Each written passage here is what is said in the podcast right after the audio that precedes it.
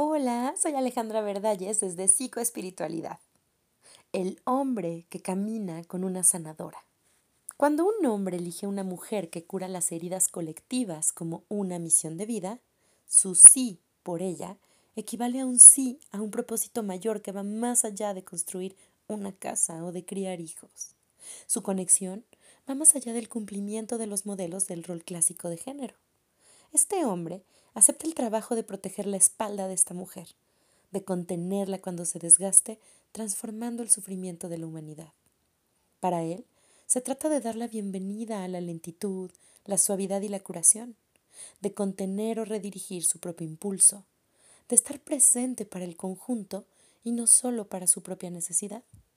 Porque cuando un hombre elige una mujer que aspira a la libertad, solo pueden lograrlo juntos requiere dejar sus aspectos narcisistas atrás y reconocer el camino de la mujer como su propio camino hacia la libertad.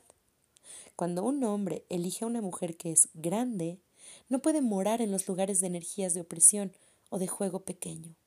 Él, si decide emprender esta misión con ella, acepta una tarea que sirve al bienestar de todos los demás, aunque esto ocurra como trasfondo.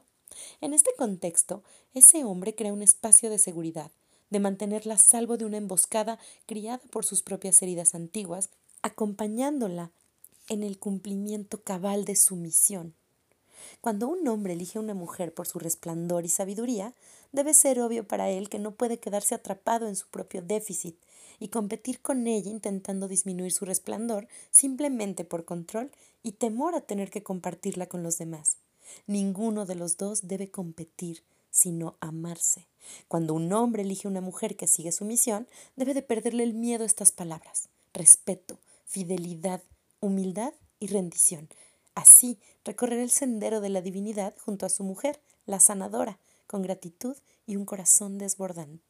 Recuerda que no estás solo y que mucho nunca es suficiente. Soy Alejandra Verdalles desde Psicoespiritualidad.